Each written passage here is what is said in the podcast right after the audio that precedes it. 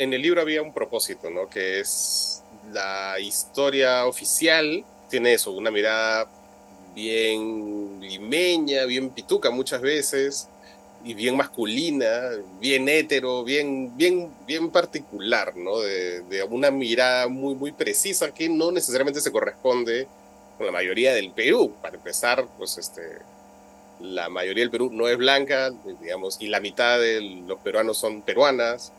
Eh, entonces, ah, digamos que una decisión consciente de, eh, a la hora de elegir esos capítulos era, ok, vamos a, vamos a tratar de este, privilegiar pues lo, eso, es las otras miradas, ¿no? Eh, sin forzarlo, ¿no? Simplemente lo que está, ¿no? Y lo que, lo que, lo que, no, se, lo que no se toca normalmente. Y...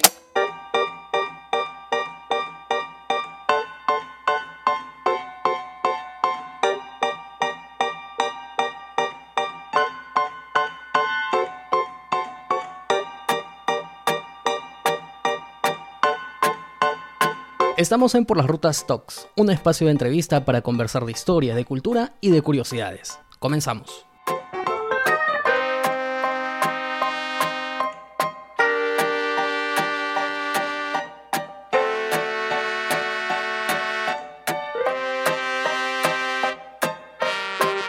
Hoy en nuestra segunda edición nos subimos a la combi de la curiosidad con Marcos y Fuentes, Marco es periodista por la Pontificia Universidad Católica del Perú, ha trabajado en distintos medios de comunicación y digitales, ha sido nombrado como el periodista peruano más influyente por la encuesta de poder de la revista Semana Económica durante varios años, es productor de La Encerrona, podcast y canal de YouTube nacido durante la cuarentena, y es autor de los libros El último cartucho, Cómo ganamos 50.000 kilómetros cuadrados de mar en la corte de la Haya, H y H, escenas de la vida conyugal de Ollanta Humala y Nadine Heredia, PPK, Caída Pública y Vida Secreta de Pedro Pablo Kuczynski y recientemente de Perú Bizarro. ¿Qué tal Marco? ¿Cómo estás? Bienvenido a Por las Rutas Talks. ¿Qué tal? ¿Cómo están Daniel? ¿Cómo están Jorge? Bien, bien Marco, gracias, gracias este, por, por estar en este espacio para poder conversar un poco de historia y sobre todo de tu más reciente entrega Perú Bizarro, que plenamente Dani y yo lo hemos leído con bastante curiosidad, hablando de la curiosidad como lo que hacemos aquí en el podcast y sobre todo en Por las Rutas de la Curiosidad. Pero antes de adentrarnos un poco a la significancia de Perú Bizarro, Marco, uno, queríamos consultarte, uno de los aspectos trascendentales del periodismo es el de contar las historias que suceden en el día a día. Historias que con el tiempo pues, van a ser utilizadas como fuentes historiográficas para describir algunos procesos sociales e históricos y políticos que vivimos. Entonces, ¿cómo se toma esta responsabilidad periodística de estar escribiendo la historia día a día? Wow, yo, a veces siento que la mayoría de nosotros, de los periodistas, no somos tan conscientes de esa responsabilidad, ¿no? Y, y de hecho, este, a mí mismo, cuando he empezado a hacer los libros, que pues hasta ahora eran historias, historia reciente, pero ya eran, ya eran casi de historia, no sé si me explico, es decir, uh, eh, pues el gobierno de PPK sí era reciente, pero, pero ya no, pues no, cuando yo pago el libro, pues ya había acabado, igual con el de Humala o con el de o con el de la, disputa limítrofe con Chile, por ejemplo, por poner esos ejemplos, ¿no? Son, están ahí al borde del periodismo, pero también ya empiezan a poner una patita en la, en la historia, ¿no? Y cuando los he empezado a elaborar, allí me he dado cuenta, pues claro, o sea, uno recurre básicamente a recortes periodísticos, informes periodísticos, archivo, eh, la hemeroteca. Entonces, ahí es cuando te das cuenta que, claro, efectivamente, pues esa frase que los periodistas somos el borrador de la historia es verdad. Sí, en realidad, en realidad es algo que uno se da cuenta, ¿no? Como esos hechos que ya lo hemos mencionado también en el podcast a veces, que ocurren en realidad hace no tanto tiempo y que nos resultan aún tan frescos en la memoria, ya son a veces o van entrando a la historia tal como mencionas.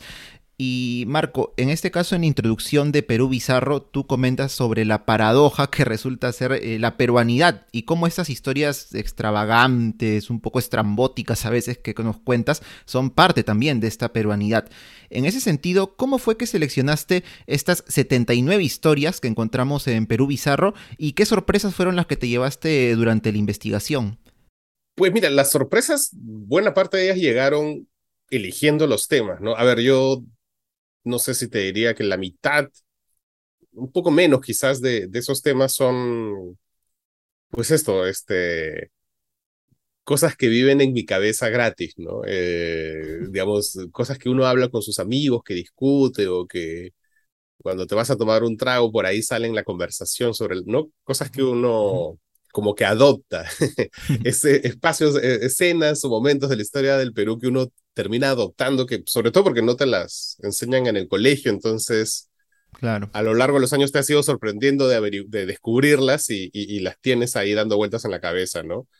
Y de ahí, pues, hay otros dos bloques. Hay un bloque que surgen con el equipo que se formó para, para hacer el libro. Son eh, Diego Pereira y Enisa Guisado, que son un periodista, una historiadora.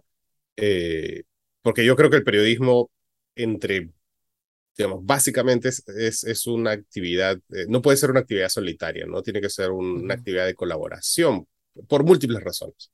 Entonces, y además me interesaba además tener otra visión periodística y, y por supuesto la visión de una historiadora, ¿no?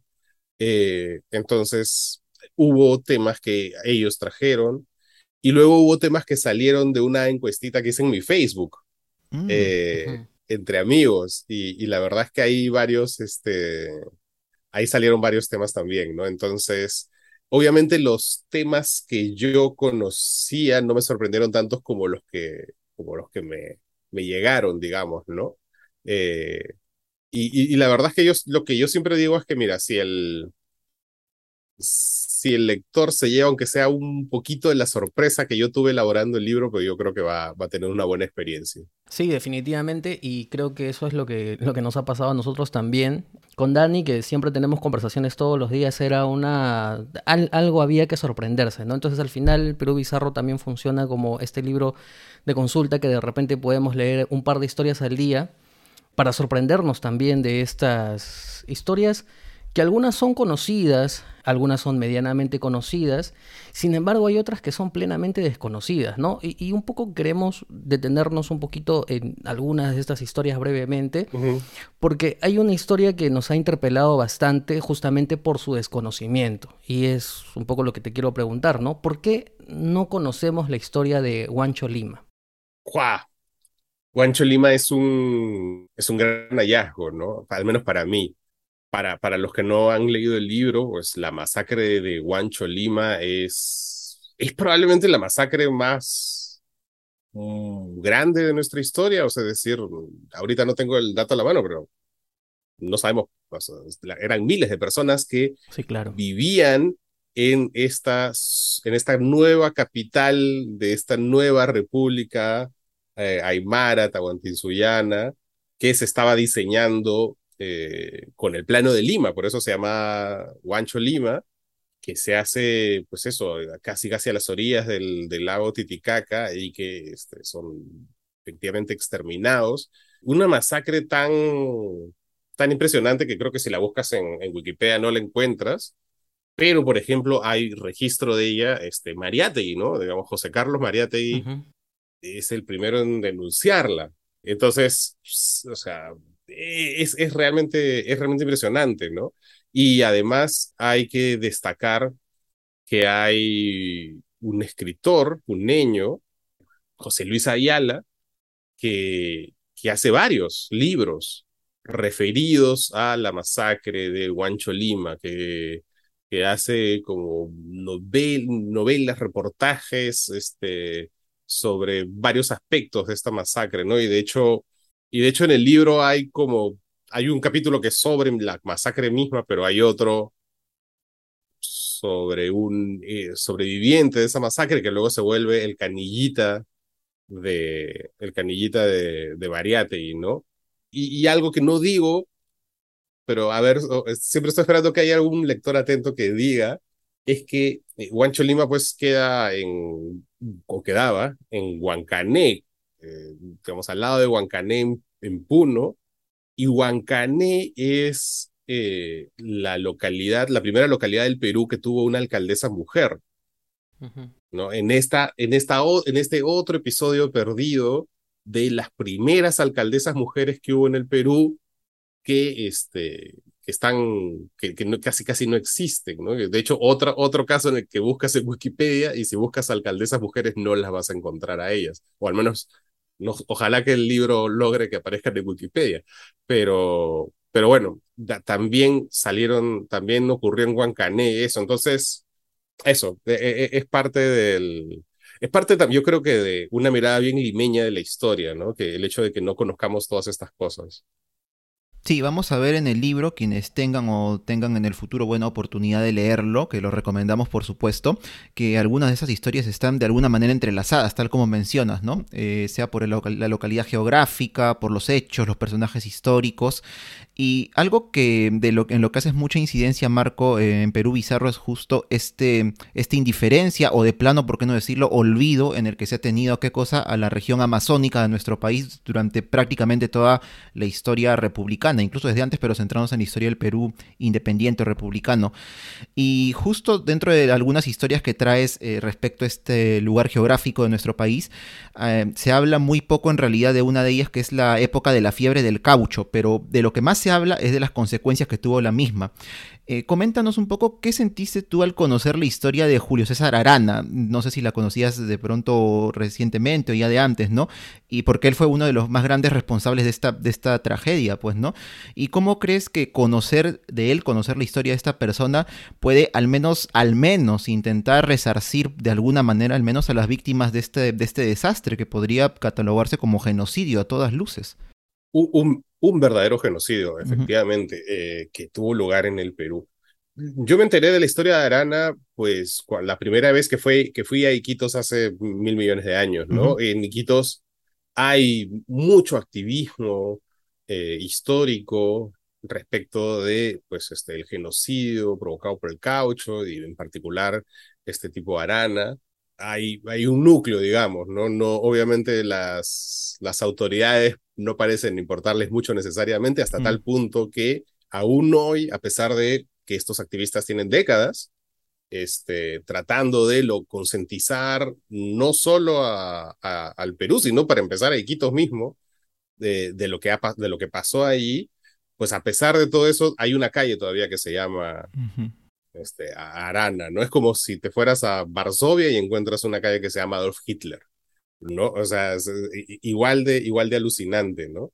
Eh, y, y ese, es, ese es uno de los temas que, que sí, que, que, sí siempre he tenido presente y que siempre me han, al menos desde que me enteré hace muchos años, pues me, me, me perturban, ¿no? Y de hecho, cuando salió la, la novela de Vargas Llosa, eh, pues este, el sueño del Celta, que, que habla de, de, esto, se centra más en el, en el que va, se me, se me el nombre del personaje que va, el inglés, Roger Casman, que es el que va a, a, investigar, pero igual, ¿no? Este, eh, eso está bien, digamos, cual todo, digamos, este, obviamente Vargas Llosa ha aportado más que yo al conocimiento de este tema, este, con su novela, pero, pero eso, si, si, digamos, mientras más memoria se puede hacer mejor, ¿no? Porque no puede ser que estas cosas se, se olviden, ¿no? Cosas tan atroces. Eh, situaciones tan atroces que, claro, eh, vistas, por ejemplo, en contextos internacionales, cuando han habido genocidios como tal, pues eh, son recordadas y hasta incluso nosotros también las estudiamos, pero llama la atención de que situaciones tan cercanas y que les, y que les han sucedido a nuestros hermanos, incluso familiares o ancestros, pues esté olvidada, ¿no? Y no se tome aprendizaje de ello. Y hablando justamente del aprendizaje, a veces hay situaciones que, aunque no querramos, en la historia pareciera que viviéramos en constante déjà vu. Y esto no solamente se presenta, que también se presenta, ¿no? Por ejemplo, en temas de actos de corrupción, no sé, obstruccionismo del Congreso, de la República, muchas veces, o malas decisiones en conflictos internacionales, qué sé yo, pero hay un episodio que nos, nos llama la atención también con respecto a cómo se manejan brotes de enfermedades. Porque a principios del siglo XX lo que tuvimos aquí fue un brote de peste bubónica y llama la atención la recopilación que haces con respecto a algunos aspectos que o algunas decisiones que se toman y que nos hacen recordar tanto a las al manejo actual que se tuvo con la pandemia e incluso con la estigmatización que se está teniendo actualmente con, bueno, esta enfermedad que está apareciendo, que es la viruela del mono, ¿no? Entonces, ¿qué semejanzas podemos nosotros ahí encontrar al respecto? Ah, la verdad es que, es, que ese, ese, ese episodio de la, de la peste bubónica en, en, el Perú lo trajo a colación eh, y, y yo, me, digamos, me pareció interesante, pero sin más, ¿no? Dije, ah, bueno, sí, me parece relevante, ¿no? En el contexto de pandemia actual que estamos viviendo de COVID, pues ver cómo, cómo fue en ese momento en, en el Perú. Y ahí, ese es otro capítulo que yo dije, ah, bueno, sí, vamos a ver, ¿no? Y de pronto me, me sorprendí porque era un espejo, ¿no? Sí. Era un espejo, era, era, era increíble, o sea, eh, hubo, había xenofobia, había fake news, había gente que te vendía, este, literalmente cebo de culebra para curarte, ¿no? Entonces, eh, digamos, era, era como estar viendo, viendo lo que había pasado en el Perú hacía nada, pero pues eso, hace 100, 100 años, un poco menos, ¿no? El, el, el, pánico, digamos que no hemos cambiado nada, ¿no? O sea, no hemos aprendido nada. Eh, digamos, eh, al menos eh, podríamos haber aprendido, no sé, a, a, no estigmatizar a determinadas poblaciones cuando aparece una pandemia, pero, pero, pero no, ¿no? Entonces, sí, a mí, a mí eso me, me, me, me alucinó. Digamos, hay este caso, por ejemplo, de un, de un ciudadano chino, ¿no? Que uh -huh. es eh, la sexta persona que se contagia, no, no la primera. Pero a pesar de ser la sexta persona que se contagia, se hace todo un escándalo alrededor de él, como chino, y de, por consecuencia toda la comunidad china, ¿no? Este, no, no fue el primero, ni el segundo, ni el tercero, pero fue uno de los primeros y entonces como era chino ya está todos los chinos, que eran una población relativamente reciente, máximo segunda generación, este, empezaron a, a, pagar pato ahí, ¿no? Una cosa, eso, de nuevo, de nuevo, pues eso, ¿no? Estos, estos son los, los, capítulos que dan vergüenza del libro, realmente. Así es, los que realmente dan palta, sí. sí. tal como mencionas sí, ahí. Efectivamente, sí. los de palta. Claro, ¿no? Y, no es el único en el sentido del tema de lo que ocurrió con algunas migraciones que han habido en nuestro país, ¿no? Porque aunque, aunque nos parezca un poco lejano a quienes somos de repente esta generación o hace dos, tres generaciones que estamos viendo, por ejemplo, eh, la migración venezolana, ¿no? Ha habido migración de chinos, este, como lo mencionas también, de libros japoneses, en menor medida gitanos, pero vemos, ¿no? Como lamentablemente estos patrones parece que se repiten o en todo caso son muy similares. Y, y, Marco, una, una historia que particularmente a Jorge y a mí nos llamó la atención también es este, cuando cuentas la llegada del príncipe de Gales, es decir, en su momento el heredero de, el heredero de la corona británica al Perú, y, y no recientemente, sino ya hace casi 100 años, en la década del 30, que pues fue un acontecimiento, causó mucho furor. Y en ese sentido, ¿encuentras alguna alguna relación, sea una diferencia, una similitud, pero alguna relación con este furor que causó la visita de este personaje, eh, con las expresiones que de repente algunos políticos han tenido hace un tiempo, justo cuando nos visitó el rey de España. Sí, mira, ahí hay, eso es, eso es, bien, es bien, interesante para compararlo con, con, la visita del rey de España, ¿no? Porque, a ver, digamos que al, al margen de que en la visita del rey de España al Perú, había este incidente guachafísimo, ¿no? Que quedó inmortalizado de este congresista que decía que él, como era peruano, se sentía español. eh, pero al margen de eso, había esta especie como de, de arribismo, de, de querer como ser, sentirse parte de la aristocracia o algo por el estilo, ¿no? Y, y, lo que se dice en el capítulo, y casi al, casi al final en realidad, es que mientras digamos, Lima en general este, se, se volcaba pues a esta especie de histeria, ¿no? Casi, casi colectiva con, los, con estos príncipes, el, el país le estaba reventando a Sánchez Cerro, ¿no?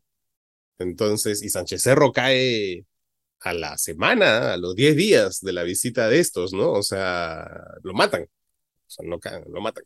Entonces, claro, este...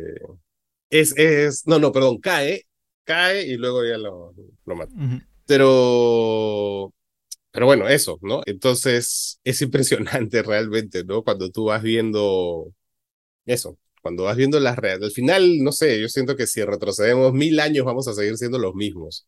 Sí, eh, se, siente mucha sensación, ¿no? Y además es un tema que a veces cuando alguien dice, ah, la, historia si no la conocemos estamos condenados a repetirlo, este, este, este viejo adagio, y algunos que dicen, no, no necesariamente es así, pero es que a veces es tan, no sé, tan evidente algunas cosas, ¿no? Por ejemplo, si nos ponemos a repasar, historias de golpes de Estado, qué sé yo, que, que se suceden tal cual. Pero bueno, un poco pasando ya de estos episodios que, que, son palta propiamente o que nos avergüenzan un poco porque nos, nos muestran este lado peruano pues tan, tan rochoso, por decirlo de alguna forma, hay historias también que nos enorgullecen y llaman la atención por lo que dejaron, ¿no?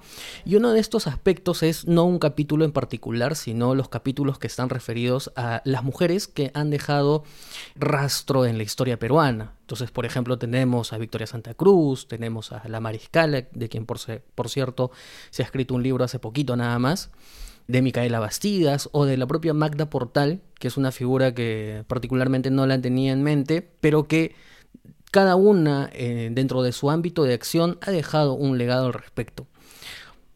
Pero aquí nos encontramos en contraposición justamente esta, esta corriente constante de que la historia es escrita por hombres y para hombres, ¿no? en el que justamente las mujeres han sido relegadas del papel histórico verdadero que cumplieron. Micaela Bastidas es un claro ejemplo de ellos y fueron relegadas para ser la mujer de alguien, ¿no? O sea, o las pintaron o las retrataron de esa forma. Eh, ¿Cómo ves tú esta situación, ¿no? Y cómo a través de Perú Bizarro se puede rescatar el verdadero papel de estas mujeres en la historia?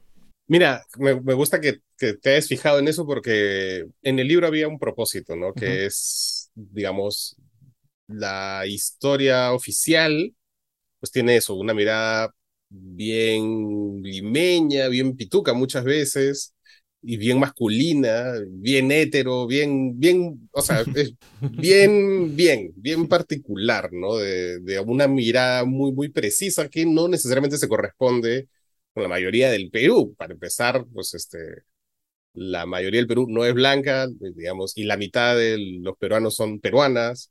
Eh, entonces, ah, digamos que una decisión consciente de, eh, a la hora de elegir esos capítulos era, ok, vamos a, vamos a tratar de este, privilegiar, pues lo, eso, es las otras miradas, ¿no? Eh, sin forzarlo, ¿no? Eh, simplemente lo que está, ¿no? Y lo que, lo, que, lo, que no se, lo que no se toca normalmente. Y el capítulo que tú mencionas de Micaela Bastías es casi como una especie de editorial, porque, porque Micaela Bastidas no técnicamente no pertenece al, al periodo que cubre este libro, pero este libro cubre el, desde Perú desde 1821, ¿no? Pero en realidad lo que se cuenta en el libro no es la vida de Micaela Bastidas, sino cómo es que se rescata la imagen de Micaela Bastidas, cómo es que Micaela Bastidas se convierte en este ícono que es ahora, ¿no? Y es no gracias a Velasco, como esta es una de las sorpresas que que, nos surgió a nosotros haciendo este, digamos, justamente haciendo el libro, y nos surgió a los tres, ¿ah? eh, que no es gracias a Velasco como inicialmente nosotros partimos. Partimos de la idea de que fue, pues, este, la, no, y al contrario, más bien, pues Velasco, el gobierno de Velasco tenía, digamos, una mirada viril y militar del, de la historia del Perú, entonces, en, digamos, Micaela era, era como una especie de una secretaria del marido, ¿no? Y de hecho su reivindicación, como se cuenta en el libro, vino de antes, vino por una mujer catalana que parece que llegó al Perú y dijo, oye, ustedes tienen esta historia alucinante y este personaje alucinante, Micaela Bastidas, y no, hay, no existe una sola estatua, un solo busto de ella, y ella era regidora de la Municipalidad de Lima y pelea por, contra los regidores que en esa época casi todos eran de, de derecha, de lo que luego sería el PPC, estaba Bedoya ahí, y le dicen, no, pues es comunista, los vivos argumentos, no vamos a gastar plata de la municipalidad en una estatua comunista y cosas por el estilo, y ella pelea, pelea,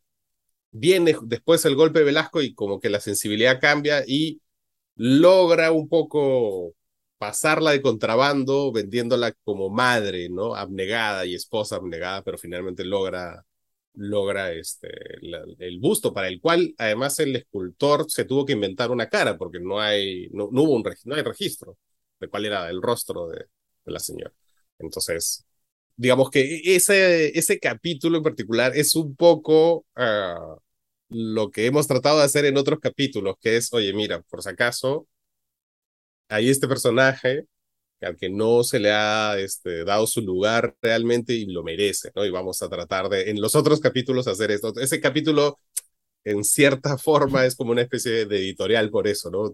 Es como lo que estamos tratando de hacer realmente la visibilidad que se debe tener para todo el papel que ha tenido la mujer en nuestra historia y como habíamos mencionado específicamente eh, remitiéndonos bueno a la época eh, republicana más o menos que es de la que habla el libro es, otras, son otras historias también que tú traes acá no Marco como referente a las primeras alcaldesas que hubo en el Perú o también referente y eso nomás lo dejamos ahí para no contarlo y que por ahí les pique la curiosidad a los oyentes a los ruteros el, el tema por ejemplo de estas luchas no de para que la mujer finalmente pueda acceder a la educación universitaria en su momento, que como podemos imaginarlo, no, no, es, no es algo que viene desde el comienzo de nuestra historia. Fue alguna lucha que se tuvo que hacer y se fue ganando poco a poco. Y, solamente sin, sin ánimos de spoilear también, y ahí quiero rescatar algo, porque parece que estamos así diciendo todo lo malo, pero quiero rescatar que el Perú en esa lucha fue pionero, al menos en, en, Hispanoamérica, ¿no? Nosotros tuvimos eh, en el mundo hispano o sea, nosotros tuvimos una universitaria incluso antes que en España, ¿no? Entonces, y esa es, digamos, esa es la historia que se cuenta. Entonces, también hay que, yo, yo, yo quiero decir que, que parte del libro también es rescatar estas cosas en las que hemos sido pioneros y no lo sabíamos, ¿no? Sí, y, justo, justo queríamos traer una historia acá, porque bueno, el podcast por las rutas, no, no por las rutas talk, sino por las rutas, en realidad es este relativo historia, y uno de estos eh, personajes específicamente y todo lo que hizo que nos llamó mucho la atención es Leoncio Prado, porque claro, Leoncio Prado es un héroe, a quien conocemos todos por el, eh, su participación, sobre todo durante la Guerra del Pacífico, por ahí también habíamos leído alguna vez con Jorge que estuvo en el combate del Callao del 2 de mayo en su momento, muy jovencito, pero pensar que, por ejemplo, en, en, este país, en Cuba, él tiene este, este sitial, sitial perdón, también de héroe y todas las historias que cuentas de él en el libro, realmente es algo que nos deja con la boca abierta, porque no pensamos en realidad que la trascendencia de Leoncio Prado haya ido más allá de nuestro país hasta cierto punto y sobre todo en esta, en esta época, ¿no? ¿Cómo así, Marco, puedes contarnos, podemos referirnos quizá a la historia de Leoncio Prado en el sentido de de repente realzar su figura más allá justo de lo que más lo conocemos, que es su participación en la Guerra del Pacífico. Mira, aquí este es otro, este es otro tema viejo para mí, porque yo hace muchos años me fui pues a Cuba como cualquier turista y me meto al, al, al Museo de los Capitanes Generales, que era hasta antes de Fidel, digamos, el Palacio de Gobierno, ¿no? Ya luego con Fidel este, y digamos, eh, Fidel hizo lo que Pedro Castillo prometió de convertir Palacio en un museo. Es, eso es algo que está allí en, en, digamos, en el imaginario de la izquierda. Entonces, Fidel convirtió lo que era el Palacio de Gobierno en un museo, el Museo de los Capitanes Generales, y está, me acuerdo mucho de entrar al segundo piso. Este, es un museo realmente muy bien hecho, muy bien montado, muy bonito, muy bien sales casi convencido del museo. Eh, y de pronto estoy caminando y veo un cuadro enorme de Leoncio Prado. Y me acerco y efectivamente decía Leoncio Prado y dijo, oye, y le, le pregunto a la, a la guía y la guía me empieza a contar la historia y yo me quedé, me quedé como la mayoría de la gente que, que espero haya, haya leído el capítulo, como que no puede ser, ¿no? Y además era súper jovencito, porque además Leoncio Prado muere veintinada, ¿no?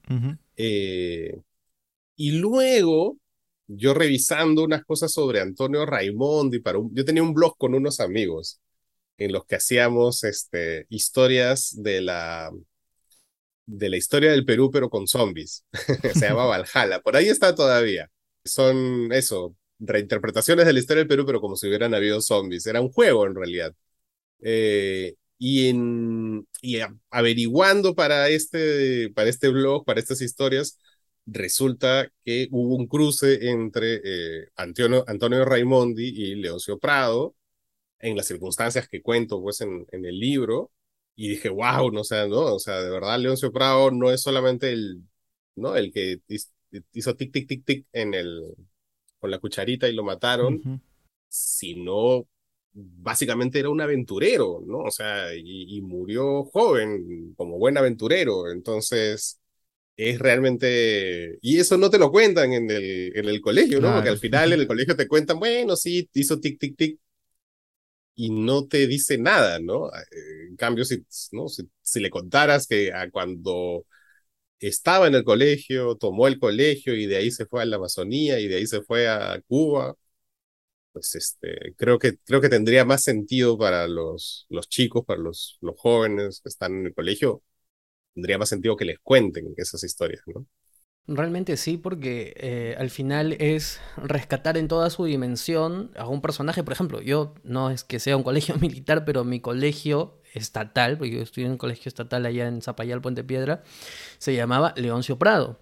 Y curiosamente, este tipo de historias, pues en ningún momento fueron contadas. Este, Increíble. Pero ni de asomo, o sea, ni de asomo. O sea, imagínate un poco eh, la ironía del destino, cómo es que habiendo estudiado en un colegio que tenía su nombre, ni siquiera se conociera su historia medianamente. O sea, incluso cuando pasábamos por la guerra del Pacífico, pues era un paso bastante tenue, ¿no? Bastante, este, bastante estándar, por llamarlo Mira, imagínate que este es, este es uno de los capítulos en los que yo me arrepentí del límite de palabras, ¿no? Porque, uff, o sea, lo que cuento ahí es la puntita nomás del iceberg, ¿no? Este, hay un montón de historia, un montón de cosas que él hizo este, en estas aventuras que tuvo en Cuba, ¿no? Entonces, de verdad, sí, pues es, es, realmente paradójico que en tantos colegios que hay en el Perú, porque hay varios colegios en el Perú que se llaman Leoncio Prado, pues no, no les cuenten esto, ¿no? Claro, sí, y, y pasa con,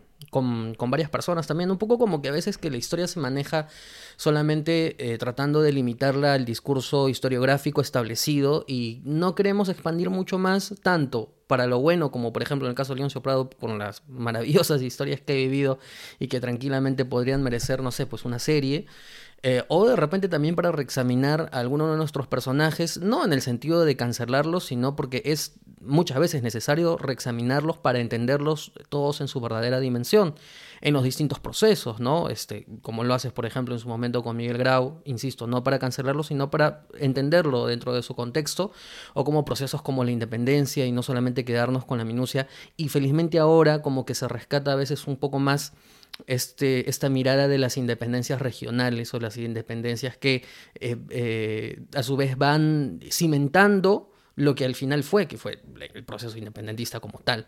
Pero bueno, hay un, punto curioso también dentro del libro que es justamente hablando de, del conservadurismo que es el Perú y sobre todo Lima, que nosotros en el podcast siempre sostenemos que Lima pues debe ser una de las ciudades, si no la más conservadora de toda Latinoamérica totalmente de acuerdo. y, y cómo curiosamente, si nos trasladamos pues eh, en realidad a un contexto en el que no debería de ser así, tenemos a una figura como Juan, Juan José Cabezudo, que es una historia que, bueno, está rescatada, pero que es realmente sorprendente por quién era, por cómo se expresaba, por medianamente la libertad que tenía para expresarse en una sociedad absolutamente tan conservadora como la limeña.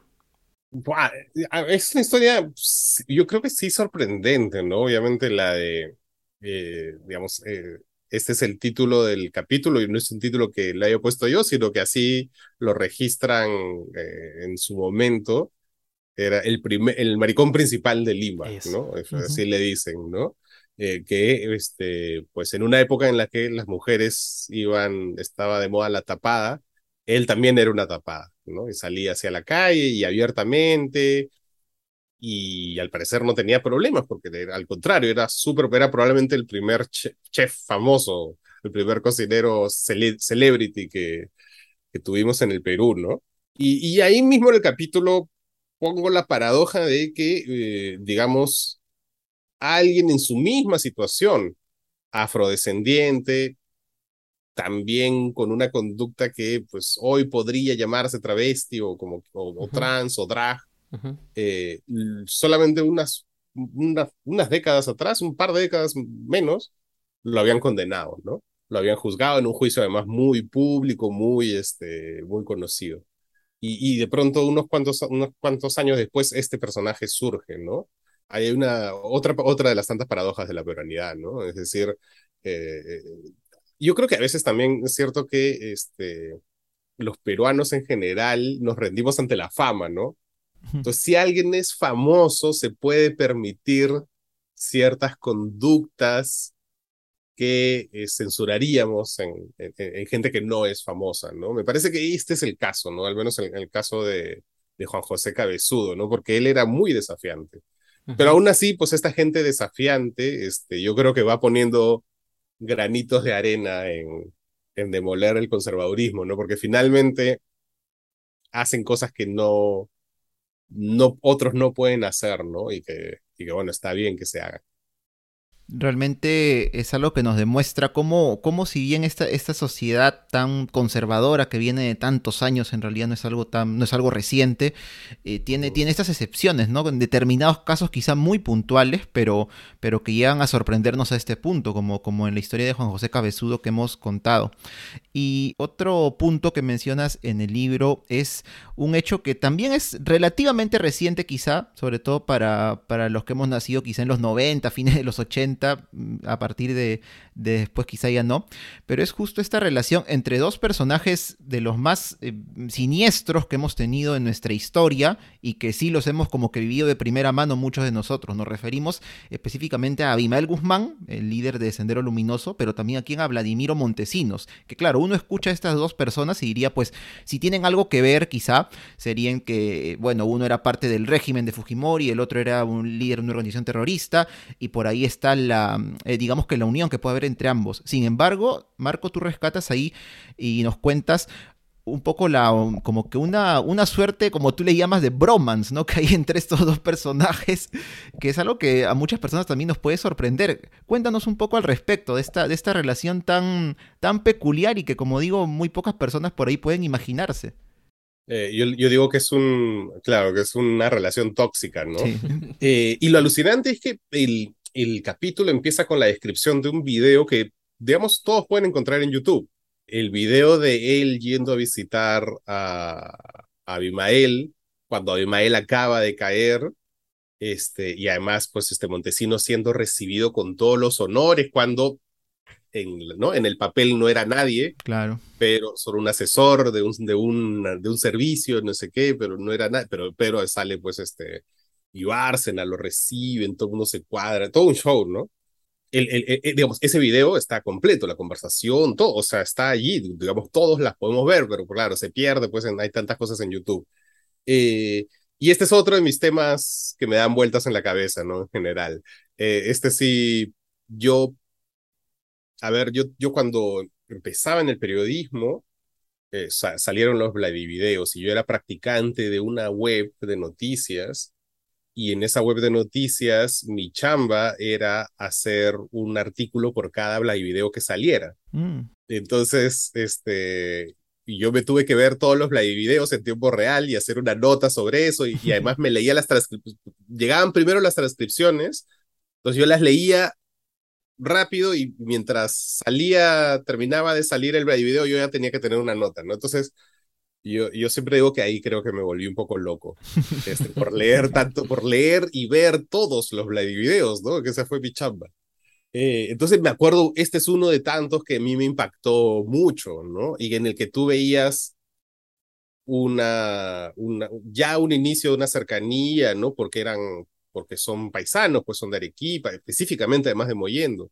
Eh, y entonces, y luego hay otros videos en los que eh, digamos, Montesinos registró bastante sus, sus, contactos con Aimael, entonces hay otros videos, que hay uno que también está disponible en YouTube, que es el que digo que es psicodélico, porque es alucinante, ¿no? Está toda la cúpula de Sendero Luminoso eh, rindiéndose básicamente al lado de Montesinos. Montesinos está sentado al ladito solito, ¿no? Con su terno y están todos los, con nosotros, y además rindiendo el homenaje a Montesinos, una locura, ¿no?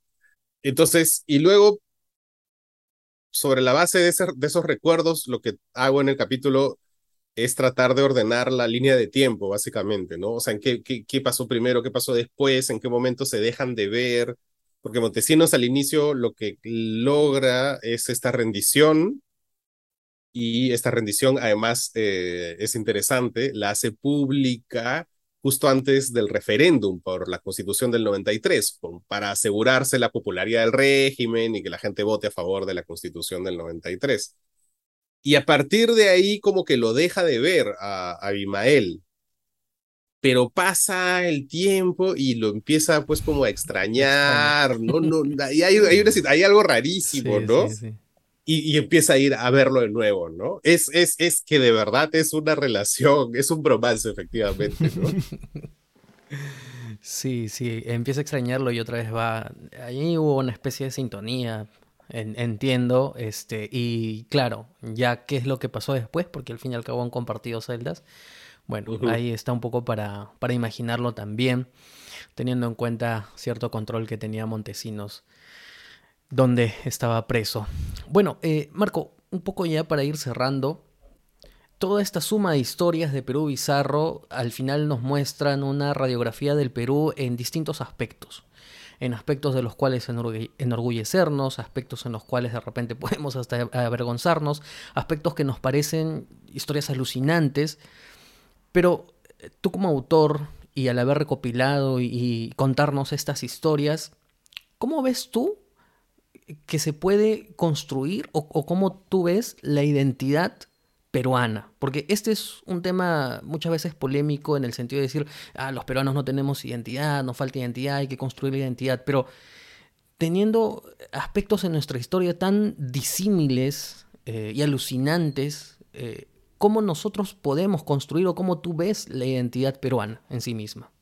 Y, y, y, como tú dices, no es alucinante, pero además muchos de ellos como sepultados, ¿no? A veces parece que el Perú existiera desde el año 2000, ¿no? Es decir, casi todos los referentes normales que tenemos, incluso la gente de mi generación que se acuerda de los años 80 y 90, pero los referentes de peruanidad con los que uno puede empatizar han surgido después de la caída de Fujimori, que es cierto que hubo una especie de intento como de refundación a nivel cultural o de imagen de, del país luego de la caída de Fujimori, y ahí nos agarramos mucho de la comida, en ciertos aspectos de la, de la música, eh, raspamos el deporte, entonces tratamos de, tratamos de construir una identidad, ¿no? Que, que nos haga orgullosos de ser peruanos, que era algo que al menos, eso sí yo lo recuerdo, en los 80, 90 no existía el orgullo de ser peruano, era todo lo contrario, de arroche incluso,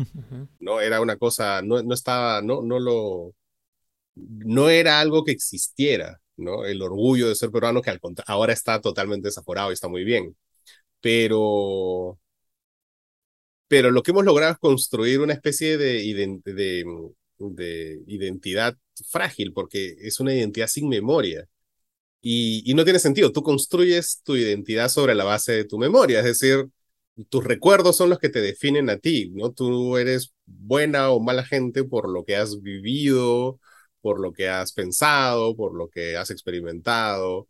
Tú eres este, gracioso o eres huraño por, por, por, tus experiencias y así, ¿no? Tu, tu, identidad, tu identidad se define a partir de la memoria. Y en el Perú tenemos esta identidad sin memoria que, que es bien frágil y que yo creo que ahora, en circunstancias horrendas como las que estamos viviendo hace un par de años ya en el Perú, salta, pues, ¿no? Esa, esa, esa identidad tan frágil salta y, tenemos esta sociedad como la tenemos tan polarizada justo por eso, porque la, la identidad es bien, es bien frágil, la, la que hemos ido construyendo en estos, desde el año 2000, ¿no? Entonces creo que una idea sería sería eso, ¿no? Enterarnos un poquito más de quiénes somos, de dónde venimos. Para. Yo, yo, esto, esto, esto, esto que se dice de, de que los que no conocen la historia están condenados a repetirla, yo no sé si es real, ¿no? O sea, yo no sé si. Quiero decir, sí es real, pero lo que no es real es que si la conoces vas a evitar que se repita. Yo creo que igual, yo creo que igual se va a repetir. Este, yo creo que, que que sí, a veces somos demasiado prisioneros de las estructuras, los seres humanos en general, ¿no? Y acá es, creo, menos en el libre albedrío, honestamente.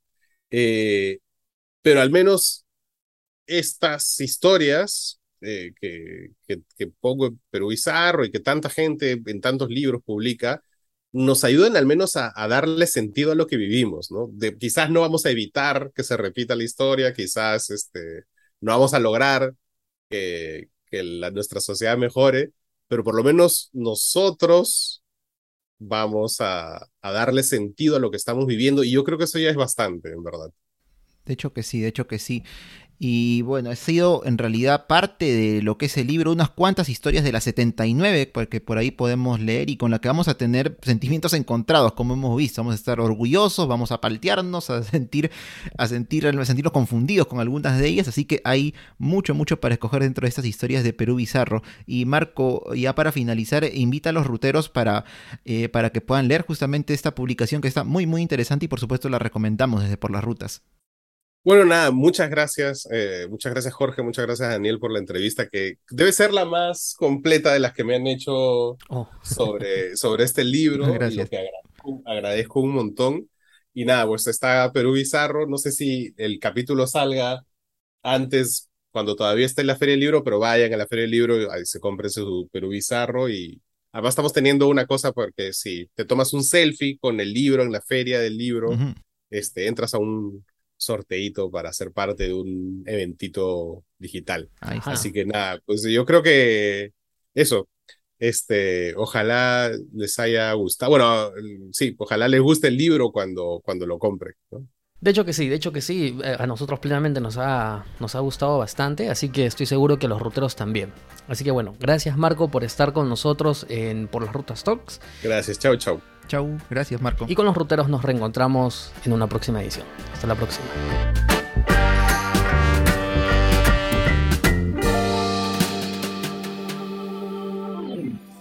Este podcast es producido por El Taller de la Curiosidad